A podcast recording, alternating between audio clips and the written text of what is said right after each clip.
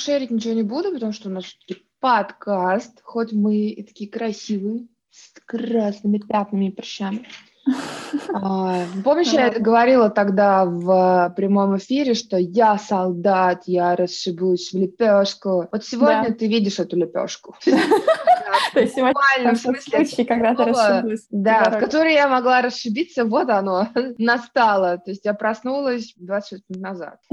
Опять веселая ночь. Да, была. Ну, дочка уснула где-то в два, я уснула в три, но она очень выросла. Теперь когда ее ночью кормлю, она прям пихает меня ногами. Я не знаю, как это сделать. И, в общем, она засыпает при кормлении. Я потом ее потихонечку откладываю, она просыпается. Я снова ее кормлю. У нас очень веселая атмосфера. Вот сейчас она очень сильно кричала, когда ее муж выводил гулять. Ага, она в коляске будет спать. Мой спит там тоже в коляске, поэтому сегодня с деревенским бэкдропом. Ну что, одним глазом смотришь. ну да, какой у нас снег. да, у нас тоже сегодня снегопад. Я тут, наверное, ничего не видно, но попробуй, посмотри. У нас в два раза больше. Ну да, но у нас как бы обычно вообще ничего не бывает, поэтому я тут уже а, ну да. на горку собираюсь. Зимушка, зима просто. В общем, сегодня наша тема — перезагрузка своей карьеры после 30, правильно? Да, условная тема, да. в сторону IT, в специфичном кейсе Анны Казаковой. Ага, ты прям вот так хочешь. Мы начнем и потом посмотрим, как оно пойдет. Но мы будем рассказывать, опираясь, например, на какие-то личные истории. Да. Ты хочешь, чтобы я просто рассказала, как это было? Я думаю, что сейчас очень многие задают вопросы, как перейти в IT, как поменять профессию, в частности, из-за кризиса, потому что многие приходится себя перепридумывать, да. Многие просто к 30 понимают, что то, что они делали раньше, им заниматься не хочется, и они смотрят на другие профессии, но им кажется, что вот сейчас нужно учиться заново, поэтому, мне кажется, твой пример и самообучение, и того вообще, как ты к этому пришла, он очень показательный. Я могу рассказать как бы частично свою историю, потому что у меня тоже был период перепридумывания себя, но моя перемена была не такой кардинальной. Ну, ты знаешь, вот когда ты говоришь о том, что сейчас актуально переходить в онлайн, да, mm-hmm. и я могу, например, пойти по ошибкам. То есть первая ошибка — это то, что все программисты получают много. Я хочу получать много, значит, мне Это нужно миф. быть программистом. Да. Вот, вот эта вот цепочка логическая, она не работает. Почему программист? Да? Почему человек говорит слово программист? Потому что для человека, который не является частью IT-мира, программист — это единственная профессия, которую можно освоить, чтобы стать э, в IT, правильно? Это сейчас на слуху, потому что вот разработчиков не хватает, программистов не хватает, и у все просто огромными индустриями лишаются работы, а программисты наоборот, сидят и только зарабатывают и зарабатывают. Какие да.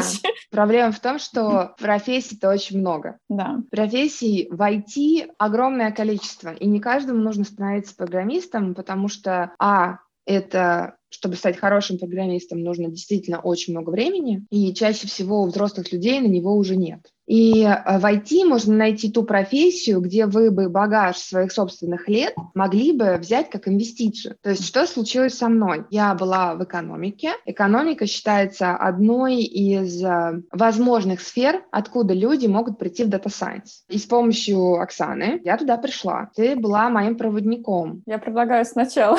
Ну давай. Сначала ты была, во-первых, консультантом, да, то есть ты уже работала на себя, и вела бухгалтерию для нескольких фирм. И потом У меня познакомились... клиентов было, когда да, я потом, уходила. Когда мы познакомились с тобой, у тебя был такой интерес там вести блог, делать сайт свой, то есть мы начали с этого. И я в то время была в аспирантуре, и мне тоже хотелось попробовать поработать на себя, чтобы получить какой-то опыт еще и в индустрии, параллельно как бы с учебой. И мы начали работать вместе. И таким образом, я думаю, ты как бы попала в эту область, что ли? Ты начала, то есть я тогда вела PyLadies, этот метап для женщин, которые учатся программировать. Оттуда потом э, конференцию Python, да, оттуда потом начали приходить к тебе уже клиенты на бухгалтерию, начали приходить из IT. Да, у меня в основном клиенты были IT-компании, да. И тогда, то есть чтобы это какой-то таймлайн был, это было, считай, 6-7 лет назад правильно? Я думаю. 2015-2016 год, да. Да, даже чуть пораньше, я думаю, это был 13 14 вот так, 14 14 мы открыли компанию. Да. А вот именно вот уже поток клиентов где-то, да, в конце 2014 в начале 2015 да. пошел. И как раз, чтобы еще, понимаете, тогда даже не было еще слова Data Science так на слуху. Я это помню, потому что когда, ну, аспирантура моя по биоинформатике, то есть я, ну, была в начале тогда аспирантуры, а те, кто заканчивал, они часто не могли найти работу. То есть вот часто им приходилось переучиваться и перепридумывать и идти в разработчики. То есть тогда биоинформатики как бы вне академического мира не было, и не было такого ажиотажа использовать там тоже машинное обучение или анализ данных. То есть это все только-только начиналось даже в Швеции. Если в Америке уже появлялись первые школы обучения анализу данных и так далее, то есть там это уже было, а здесь еще Европа немного отставала. И я это помню, потому что я тогда, ну, даже думала, окей, если я не буду делать аспирантура, что же я буду делать? То есть у меня как бы альтернатива тогда была бэкэнд-разработка, разработка сайтов. Очень много в Швеции было всяких вот этих стартапов, которые предлагали сервисы, да, как и Spotify был такой, он на подъеме, значит, тогда не сделал IPO и так далее. Klarna, вот эти все компании. Поэтому вот первый опыт у тебя был правильно на вот этих метапах э, как раз ходить на питоне. Ну, потому что Оксана пыталась сделать там мне несколько экспериментов, и она как раз вот я почему начала по ошибкам? Потому что это частично была, ну, ошибка, потому что Оксана решила заинтересовать меня программированием через Python, и э, она решила, что если она возьмет меня на метап, где мы будем отвечать на вопросы по логическому мышлению, я помню, на первом этапе мы это что-то там делали и кодили, а на втором этапе мы пытались сделать какую-то игру, червячок, mm-hmm. лес, и нужно было съесть Да-да-да. яблочко, червячок удлинялся на одну пикселю, там, что-то такое. Да.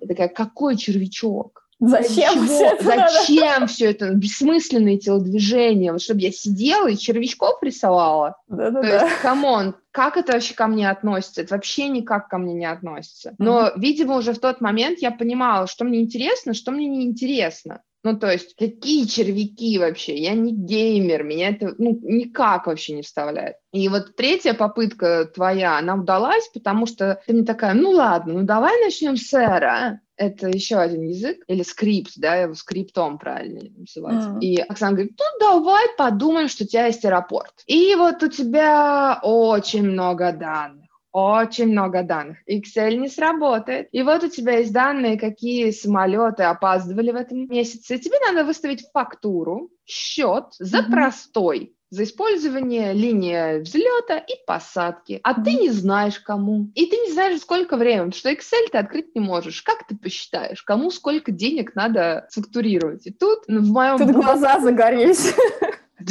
Такие доллары здесь должны быть. Доллары, доллары. Так, а как же решить эту проблему? И вот, вот с этой точки зрения я пришла в программирование. Ну, опять же, я пришла в какое программирование? Программирование для анализа данных. Mm. Я до сих пор не умею рисовать червячков, которые съедают яблочки. Мне этого и не надо. Я визуализирую данные, я смотрю на данные, я их анализирую, я там использую машинное обучение с учителем, без учителя, да? По-русски да, правильно да, говорю? По-русски Ой, правильно. Очень смешно говорит machine learning and deep learning. Да, машинное обучение, глубокое обучение.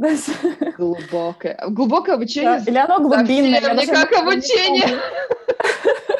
Как из меня ассоциации не те. И благодаря вот этому примеру про аэропорт я начала потихонечку делать дата-камп. Но опять же, видишь, у меня не было такого коммитмента. В конце 2016 года я потихонечку начала что-то пробовать. 1 января 2017 я начала полностью переучиваться. 31 мне исполнилось, я же декабрьская, то есть мне как раз только что исполнилось 31, и я начала переобуваться. Миф первый у нас получается, что... Всем нужно мне... быть программистами. Да, всем нужно быть программистами, если мне не нравится делать червячков в терминале терминале, то я безнадежен, безнадежна. Или, если даже мне это не нравится, я все равно научусь и буду это делать. Потому да, что это очень важно. больше. Да. да, здесь из одной ошибки идет несколько. Э, Никогда уже... не надо себя насиловать. Это правило номер один, в принципе, всегда, но здесь тоже важно. Хотя бы потому, что это не единственная возможность. Даже если ваша Нет. цель изначально повысить доход, вы повысите его намного больше, если вы будете оставаться в той стезе, которая вам подходит, от которой вы кайфуете. И войти просто столько возможностей даже вот в этой узкой области, что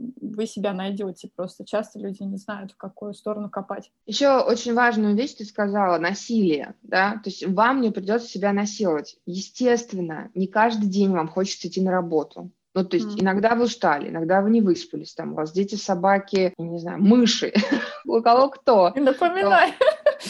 Прошлая зима у нас просто была нашествие мышей. В этом году, кстати, мне кажется, кот переубивал просто всех. Они забегали к вам греться? Ну да, они забегали на чердак, они постоянно бегали туда. Вот ложишься спать, они такие...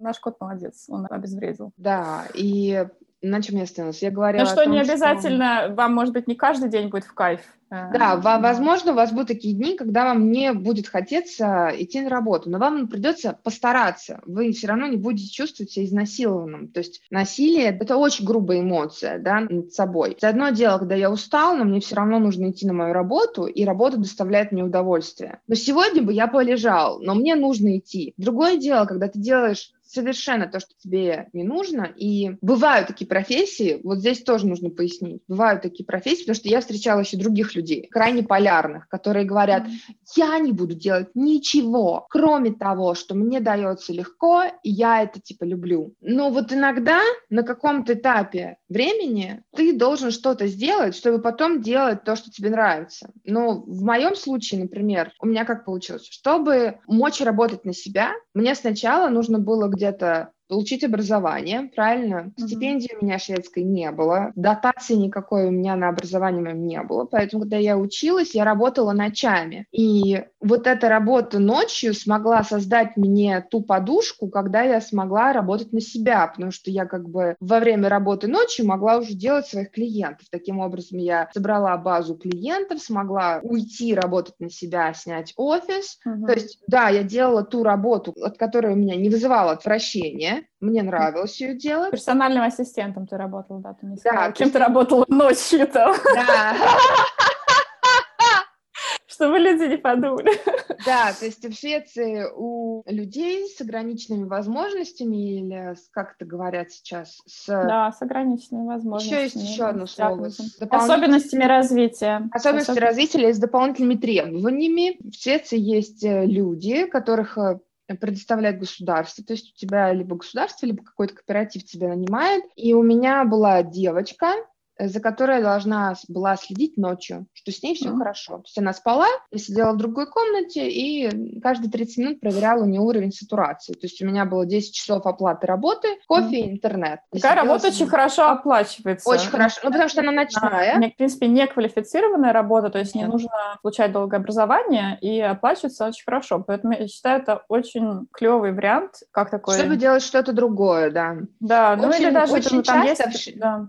В Швеции очень часто, например, музыканты так работают, художники mm. так работают. И это даже есть специальный термин по-шведски, называется, ну, как бы работа, которая дает тебе хлеб на стол. То да. есть пока твое искусство начинает продаваться или твоя музыка начинает приносить тебе какие-то дивиденды или концерты, тебе нужно содержать свою семью или себя. Mm. Такая работа называется работа, которая приносит хлеб. Вот эти люди, которые сидят в метро и в будочках, к ним mm-hmm. же очень редко подходят. Они очень часто сидят, если ты заметил. И учатся, да. И, или учатся, или ноты пишут. То есть очень часто, например, в Старбаксе или в какой-то кофейне человек, раздающий кофе, может в голове сочинять новую там симфонию, потому что он будет выходить и работать полдня, а другие полдня он будет либо учиться, mm. либо писать свою музыку. Да, вот я думаю, миф, который тоже многих людей останавливает, это то, что если я буду сейчас менять профессию или делать что-то новое, то мне обязательно вот нужно полностью 100% времени, не знаю, идти в университет, то есть так же, как когда тебе было 18, окей, я получаю профессию, я иду и живу на стипендию от, э, не знаю, покупаю дешевые сосиски, ем их с макаронами, что как бы, если у тебя там есть дети, уже семья, или даже просто ты уже привык к какому-то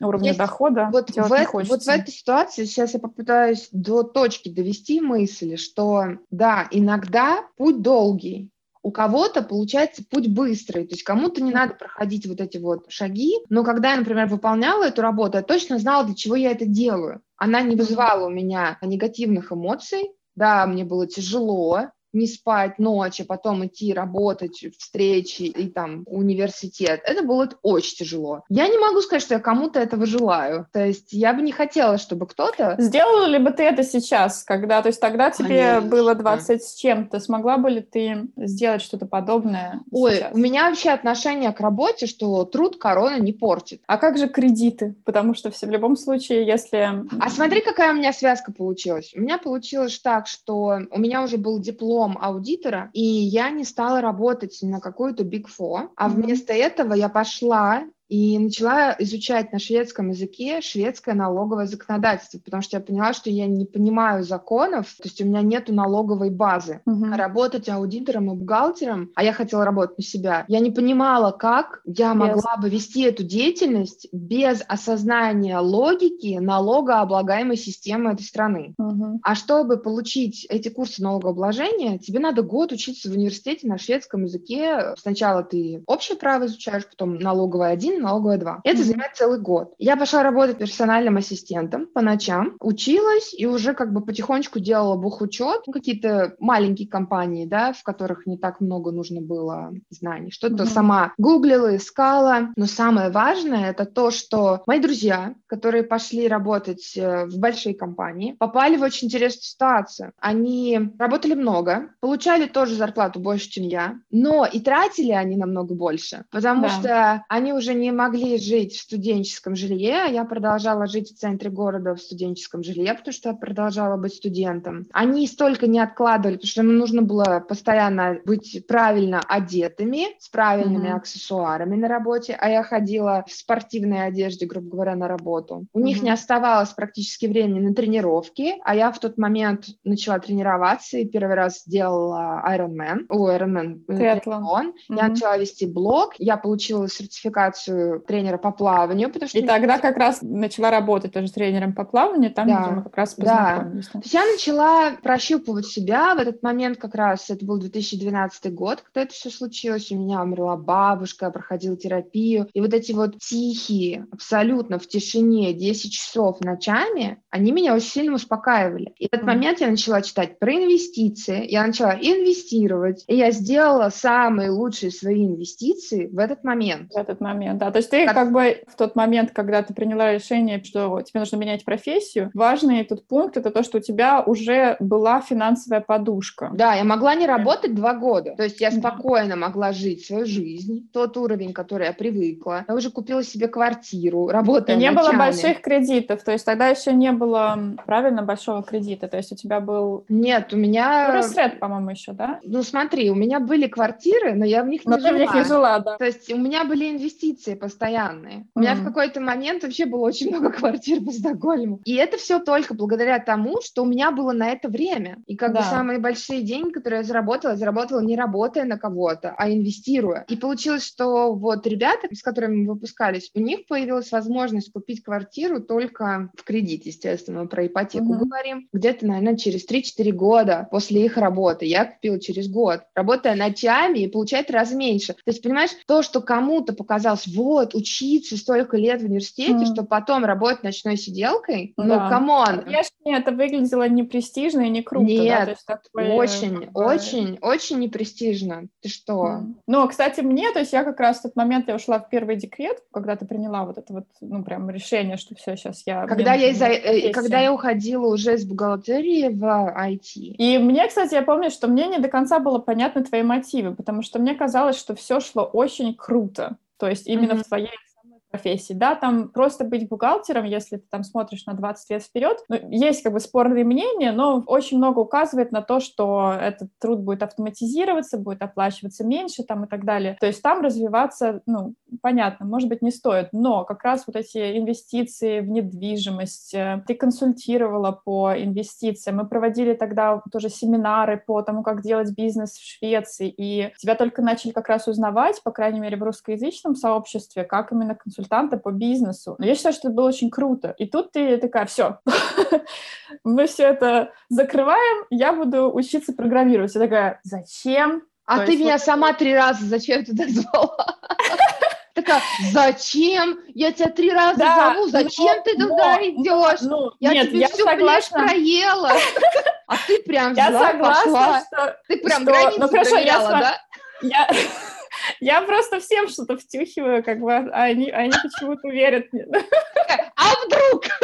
А вдруг пойдет? Потому что Вообще правда. Оксана всегда пытается. Она моему мужу присылает сайты с университетом, куда ему надо учиться. Она мне постоянно присылает аспирантуру. Мне просто... Если я, вы попадете, я попадете к ней под крыло, она вас обязательно куда-то пристроит. Карьерный коуч, да?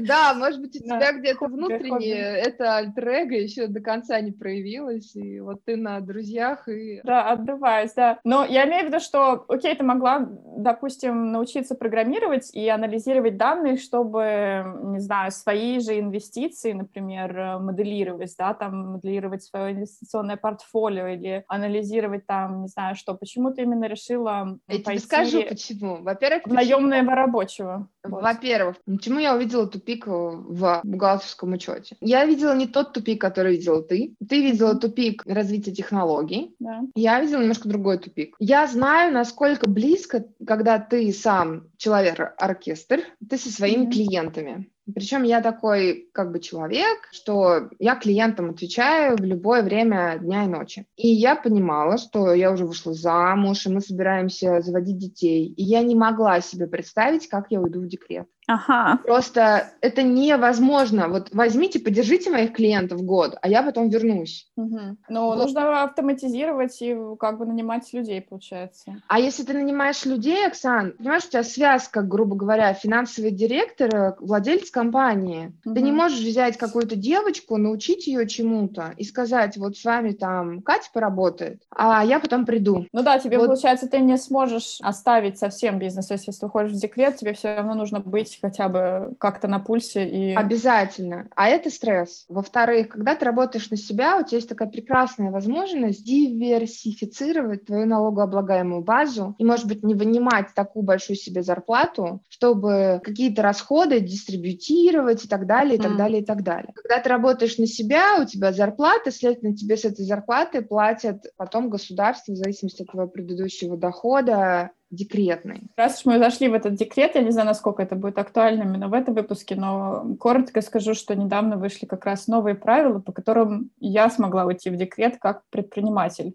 Вот уже второй. А декрет. до этого их не было. Да, понимаешь? тогда их не было. Тогда, тогда не было не вот было. этого оборота в акции Булагов. Там, да. ну и то это, это сейчас как бы есть это правило, что вам будет выплачиваться декрет, если вы индивидуальный предприниматель, если у вас акционерное общество, первые три года после того, как вы его, его открыли. открыли. Да, то есть это для поддержки именно новых предпринимателей. Ну, такое раньше было в энскельд-фирмах, да. в ИП, а сейчас они сделали еще в акционерных обществах. Я не понимала, как я это сделаю. Угу. А как бы за свой счет сидеть в декрете и еще сидеть на пульсе с своими клиентами, где у тебя дедлайны постоянно. Угу. Ты такая, что-то я работаю с 14 лет, а может, я отдохну ну, в плане хотя бы от работы. То есть сейчас... Да. Но можно было тоже найти работу и, допустим, чем-то связанным с бухгалтером, если цель была только выйти да, в декрет. в бухгалтерии другая была проблема. В бухгалтерии есть есть э, несколько вещей, которые ты делаешь. И в основном те люди, которые работают на себя, ну, как я когда работала, то есть у тебя компания, ты как бы человек-оркестр для этой компании. Ты делаешь все, там, от регистрации, бухучет. Например, у тебя 80% времени, как в Data Scientist, очищение данных и 20 анализ, у тебя где-то 80% занимает LEP and Bookføring, вот как раз то, что сейчас автоматизируют. Mm-hmm. Потому что это легко автоматизировать, и прогресс идет в эту сторону. А это не совсем совсем интересно. Сидишь и вбиваешь, просто это механическая ну, работа. Да, это механическая работа по вбиванию каждого да. чека в систему, да. Да, интерес начинается, когда ты закрываешь год, или когда ты пишешь годовой отчет, или ты когда встречаешься, вот у меня было пару компаний, которые росли вместе со мной, это было очень приятное чувство, когда там компания, например, начиналась с двух наемных работников, и когда я заканчивала, у них уже было 30. Угу. То есть за два года, например. Конечно, ты растешь растешь, ты вот так... И когда ты, например, разговариваешь с владельцем и говоришь, вот нам нужно сделать вот это, вот это, вот это, вот это, то есть ты как бы начинаешь анализировать и уже думать как финансовый аналитик, да, куда нам идти, откуда у нас деньги идут, ты ему отчет делаешь. Или, например, думаешь, какие новые области деятельности э, эта компания могла бы. То есть ты чувствуешь себя участным с этим, и ты как бы делаешь анализ. Это интересно. Mm-hmm. А вот это вот механическое вбивание вообще не интересно.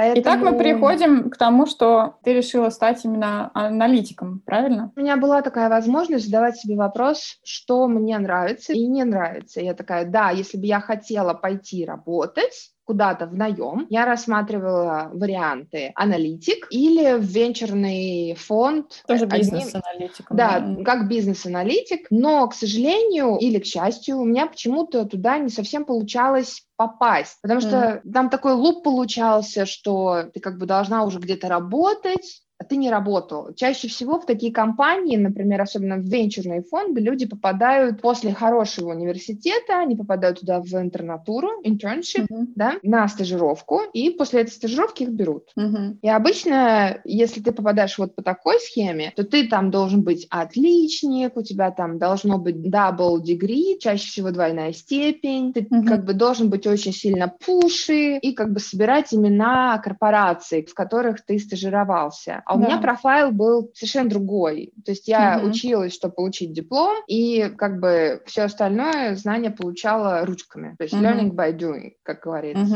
Робин, мой муж. Угу. Вот. Поэтому, когда я приходила туда на интервью, они говорят, ой, мы тебя вот сейчас э, бухгалтером точно возьмем. Хочешь да, да. с экономикой? Мы Получается такая ловушка, что если да. у тебя профайл один, вот именно перейти сразу во что-то другое, даже если это вот такая вроде смежная профессия, у тебя уже есть все скиллы, это сложно. Да, сколько да. Вот а венчурный фонд легче всего было, грубо говоря, собрать портфолио своих инвестиций, показать, куда я что инвестировала, и найти таких же людей, сделать свой венчурный фонд, и потом mm. быть купленным большим венчурным фондом. То есть там была совершенно другая структура, где бы я опять должна была очень много лет инвестировать. Это опять не safe place. То есть, а мне, да, да, да. мне надо семью сделать. Mm-hmm. Вот, и спокойно уходить в декрет. А вот войти именно в data science, вот в этой профессии, это получилось, потому что Data Science — это четыре навыка. Это навык бизнеса, коммуникации, анализа данных и статистического анализа. Uh-huh. И вот это как раз складывается, и получается у меня был бизнес, у меня была коммуникация, потому что я понимаю, что нужно клиенту, и это, кстати, очень большое мое преимущество по сравнению с теми людьми, которые выходят из программирования, и статистики, потому что они очень часто не понимают, что хочет зачем? человек, да. зачем они это делают. область, Data Science тоже бывает разное, то есть ты говоришь именно о бизнес-аналитике, как бы, да? Всегда есть э, предметная область, в которой тоже нужно разбираться, то есть там биоинформатика, это тоже Data Science, но в да, да. биологии, медицине. И, а да, вот проблема... я сейчас, например, за последний год, уже работая в компанию, я вот из этих четырех облачков добавила mm-hmm. себе пятое, это вот область, или как бы главное, да, то есть последний год я занималась Natural Language Processing, то есть я русская баба,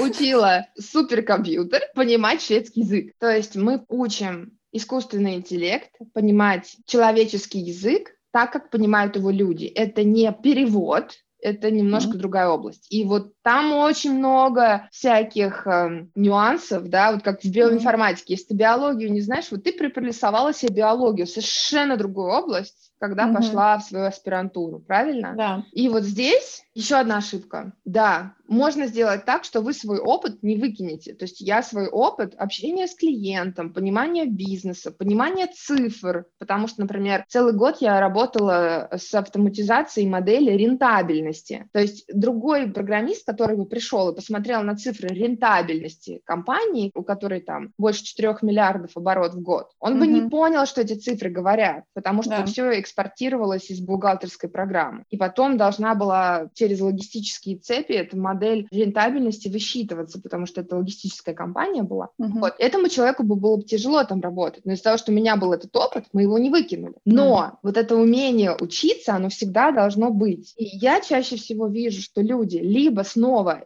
идут учиться, и это тоже ловушка, потому что это очень привычная сфера деятельности. Вот если вы выучились пять лет, грубо говоря, на какую-то профессию, вы ходите, а вам говорят, а мест нет, все места заняты, надо mm-hmm. начинать с нуля, но вот я слышала, в IT все хорошо, и человек что делает? Он берет и обратно идет в университет. Почему? Потому что он уже знает, как там, даже если там нехорошо, Поня- понятно, как э, быть успешным, грубо говоря. Ты сдаешь какие-то задания, тебе ставят оценки, ты получаешь степень. Вот такая безопасная среда, где понятно, что нужно делать. И, к сожалению, время, когда можно так жить в профессиональном смысле, оно ушло. То есть даже если вы сейчас получите какую-то степень, даже если это программист или тот же data scientist, это не значит, что все выстроятся, все компании, о которых там мечтаете, работы, они просто выстроятся, чтобы вас нанять. В любом случае, да, есть в IT конкуренция немного меньше, чем в других. Эм, ну, потому что других... область растет, и больше и больше людей. Да, если специалистов, нужно. да, если специалистов не хватает, конкуренция будет меньше, но все равно, чтобы занять то место, которое вам по-настоящему хочется, вот эти качества, они все равно будут. То есть поэтому не стоит рассматривать как бы новое образование в 30 как что-то, что решит там все ваши проблемы. То есть мне кажется, то, как ты сделала свою перемену, то есть, да, профессии быстро. Да, но ты говоришь, сколько это месяцев. заняло быстро. Да, 6 месяцев, правильно? Интенсивного обучения 6 месяцев, именно обучение, а потом пошли проекты. То есть да. я все равно продолжала учиться, но я угу. делала проекты, и вторые полгода я делала проекты, где я продолжала учиться, но я уже училась самостоятельно. Проекты или... для портфолио, можно так для, сказать. Для портфолио, есть, да, о которых потом можно было на интервью разговаривать. И я начала искать работу, но я продолжала уже какие-то... Но основного, то есть дохода у тебя, практи... как бы постоянного дохода у тебя не было год, правильно я понимаю, от вот этой новой профессии? Я работала один день в неделю, на свою компанию, mm. потому что я потихонечку отдавала клиентов, и каких-то клиентов я оставляла. И я тренировала еще по плаванию. То есть у меня да. был доход, ну, грубо говоря, зарплата у меня была 1000 евро после налога mm-hmm. в этом месяце, но расходы мои обычно это 2-2,5. То есть mm-hmm. у меня были сейвинг, которые бы добавляли мне, и плюс 1000 я как бы сама себе зарабатывала. Ну, понимаешь, когда у тебя уже есть поток, и когда ты знаешь, что тебе надо один раз в неделю поработать 8 часов, и час твоего времени стоит 60 евро плюс мопс, uh-huh. то у тебя в месяц получается 10 тысяч крон, то есть тысячу uh-huh. евро ты после налога можешь себе вынуть. А, вот, просто То есть было такое планирование, когда у тебя был да, довольно низкий, но постоянный, постоянный да, доход. Да, да. И ты как бы, мы совместно даже с тобой, да, тогда продизайнили вот этот вот э, программу обучения, которую фактически да. можно было сделать так ускоренно. То есть это были онлайн-курсы. Тогда еще Udacity, то есть это, да, платформа, не предлагала готовых программ. Career Tracks, создали... они, да, они не делали нано-дегри еще тогда. Сейчас уже нано-дегри есть. Угу, да. Да, то есть начала, что быстро, быстро, это, например, грубо говоря, 1 января я приняла решение полностью уйти, и уже 2 я начала, то есть у меня уже был план, как я это делаю. 7 января, ровно через год, у меня был первый рабочий день в Сагити. Да, я а считаю, что это очень быстро. В ноябре. Это очень быстро. Потому что даже если взять как бы аналог каких-то программ, здесь называется Yrkeshögskola, то есть это как колледж по-нашему, да, это два года минимум, плюс время на то, чтобы поступить. То есть часто не хватает там каких-то баллов, нужно еще что-то доздавать, то есть это усилия на поступление, вот эти получения этой формальной корочки. Знания не факт, что они будут вообще актуальными на тот день. Более того, еще я хотела сказать, что сейчас у меня есть э, одна знакомая, которая которая тоже это делает, и у нее уже другая ситуация. Она уходит совершенно из другой области. Она решила уйти в IT. Она дала себе два месяца да, на переобучение. Быстро — это не значит, что можно сделать очень быстро. Да, быстро — это вот почему я именно концентрируюсь на том, что у меня, по идее, это заняло год. И я не перестаю учиться. Вот это вот самая большая ловушка еще у других людей, которые думают, сейчас я получу корочку, меня возьмут на работу, и я перестану учиться. В Data Science ты никогда не перестанешь вообще не в IT. Я думаю, все IT-профессии, которые я знаю, к сожалению, такого нет. Я думаю, что если хочется перестать учиться, нужно выбирать что-то. Не знаю, может быть, какой-нибудь э, project management или Scrum Master или Product Тоже, года. Я бы не сказала, там, там Но все они сертификацию хуже. получают каждый год. Там все еще хуже, в зависимости от проекта, нужно разбираться в еще большем количестве вещей. Может быть, не так глубоко, mm-hmm. но там больше по верхам, но там же и бизнес, какие-то знания необходимы, то есть развиваться все равно надо. Тем более, что как бы, чтобы пойти сразу проект-менеджером, это нужно постараться, чтобы тебя сразу взяли без какого-то релевантного опыта. Обычно это идет либо тоже из разработки, либо из какой-то бизнес-сферы. Я читала несколько, не могу сказать очень много, я читала несколько постов на LinkedIn, это профессиональная сеть, которая, в принципе, дает больше всего возможности тебе найти работу Да, сейчас. в Швеции это, да. Швеция, это, она работает России просто она заблокирована, там что-то другое? Ну, через VPN люди заходят, те, которые mm-hmm. хотят работу в Европе или там в Штатах, они делают все профайлы через VPN. Я видела несколько постов женщин, которые уходили в декрет с позиции Scientist, лидов Scientist Department. И когда они выходили из декрета, они уходили на дата-аналиста и писали об этом пост, что они не могут. То есть mm-hmm. они не вывозят э, жизнь в этой профессии, да. mm-hmm. в этой профессии требований, которые к этой профессии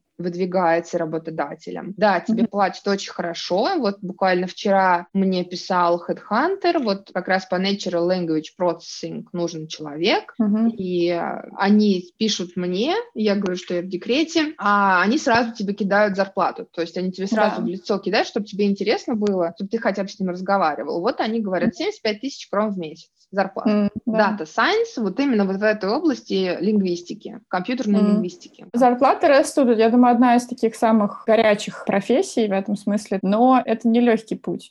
Да, то есть, грубо говоря, ты должен понимать, как устроены языки, ты должен быть лингвистом, ты должен уметь программировать, плюс ты должен очень хорошо знать статистику, потому что там тестинг идет, да, там АБ-тестинг, всякие модели нужно делать, ну, естественно, машинное обучение, и плюс еще у тебя должно быть, ну, питон Уровень программирования должен быть как у разработчика, уровень да, там написано должен диплой, быть как у лингвиста. Диплой. Ты должен быть лингвистом, который еще может не просто проанализировать данные, а построить что-то, задеплоить это еще все. Да-да-да. То есть вы а. кого вообще ищете? Это очень сложно. Такие это люди есть, сложно. но у всех будет что-то, что будет провисать из этих трех. И я не знаю, да. почему компании продолжают искать звезду, которая может все. Таких людей очень мало. То есть почему не, нельзя построить команду, состоящую из трех трех отдельных а специалистов. А давай мы с тобой в следующий раз поговорим, почему так тяжело да, строить команду. команду.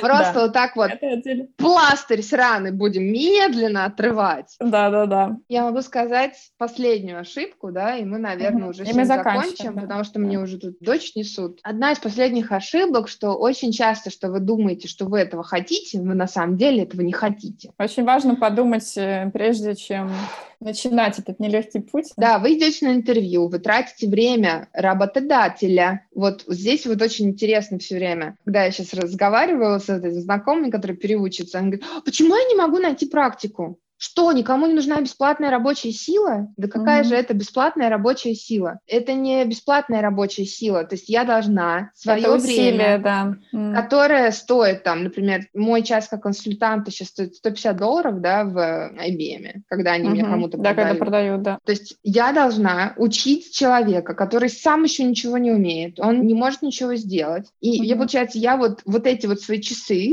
который компания бы могла на мне зарабатывать, должна тратить на вот этого человека, который да. не факт еще что-то сможет сделать. Угу. И она такая, я не понимаю, почему никто не берет? Ну, потому что не всегда бесплатная рабочая сила действительно рабочая сила. И потом, например, человек очень сильно хочет получить работу, потому что человеку нужен доход. Он приходит, устраивается на работу, а потом через полгода оказывается, что... Не хочет он быть вообще Не хочет этим. он быть вот этим вот человеком, да. да. То есть он вот думал, что ему это очень нравится, и на интервью он тебе уверял, клялся и божился, что... Что он хочет учиться дальше, что вот он что сделал... Да. А потом оказывается, что нет, а тут же, опять же, технологии меняются, алгоритмы меняются, я не буду, не, я не, не хочу, я хочу вот этим заниматься. Но работодатель говорит, ну мы-то вас нанимали совершенно совершенно другую позицию. Да, что нам теперь делать? То что есть, нам да? теперь делать? То есть тебе снова нужно подавать объявление, да, то есть угу. опять искать человека, опять проходить несколько уровней интервью, То есть да. вот здесь просто вы сделаете себе нереальную услугу, что вы сами не разочаруетесь, что вам дали позицию не ту, которую вы на самом деле думали, что вам нужна. Да. То есть вы сначала поймете, что вы хотите делать, потом вы поймете, за какую вещь из того, что вы хотите делать, рынок готов вам заплатить в данный момент столько, mm-hmm. насколько вы можете содержать свою семью. И вот да. где-то вот у вас вот эти весы встретятся, у вас получится zero win game, да, или как термин называется. Ну, в общем, что для обоих сторон Zero sum game. Zero sum game, по-моему, это называется. И вот в этом месте вы встретитесь, и тогда вы уже ищете работу. Да. Потому что нет ничего такого, что вы, например, пришли, начали работать там, вам работодатель сам может увидеть и сказать, о, слушай, по-моему, у тебя вот это получается лучше. А не хотела ли бы ты попробовать вот это? То есть, угу. если вам повезет, у вас умный, хороший начальник и работодатель, где очень много ролей, то вы угу. вполне возможно горизонтально сможете передвигаться, не теряя в заработной плате, а может быть даже вертикально расти достаточно угу быстро. Но да, я думаю, это тоже это отдель, отдельный путь, который, может быть, мы сейчас не будем, то есть это да, отдельная да. такая тема, что менять профессию можно внутри компании, то есть это не один из там, не мой, не твой, но такие да. случаи есть. Но главная суть именно, если вы просто идете, даете рынку то, что нужно, и уверяете mm. рынок, возьми меня, я буду делать то, что да, в какой-то момент времени вы будете чувствовать себя изнасилованным. Обман, то, обман делать, раскроется, да. да, не обманывайте Вы не себя, будете, вы, вы опять начнете зарабатывать эти деньги, а из-за того, что вы будете несчастливым, вы начнете их больше тратить, чтобы сделать себя счастливым. Очень часто такой копинг-механизм работает, и человек идет на постоянный spending, spending, spending. Я даже перестать употреблять да. английские слова. Какой кошмар, мне стыдно просто. Постоянно тратит, да, бесконтрольные. Да, бесконтрольные траты. Я даже по себе замечаю, что как только у меня какой-то не совсем тот проект, который я хочу на работе, у меня начинается и сразу нужно все купить. Да, это того не стоит. Получилась такая немножко сборная солянка, но я надеюсь, что эпизод был интересным, и в каждую из этих как бы ошибок, иллюзий и этапов пути, я думаю, можно тоже углубиться. Да, мы э, перечислили ловушки, пожалуйста, не попадайте в них. Да. Если у вас остались какие-то вопросы к нам, да, пишите, задавайте, ставьте лайки, Share and subscribe. Subscribe, что там, там, сделайте колокольчик серым. Что там еще нужно говорить? А, нам начали приходить отзывы, что мы крутые. Мы на правильном вот. пути, да. Да, вот, надеюсь, вот что... давайте нам больше делайте, чтобы можно было спокойно вылезать из кровати. Нас, да, нас очень окрыляют ваши позитивные отзывы, то, что информация была полезной. А мне так нравится тебя видеть онлайн. Да, так здорово. Все, ну, увидимся. Надеюсь, что через неделю, да. Пока-пока. Пора учиться. Пока-пока. Да, пока.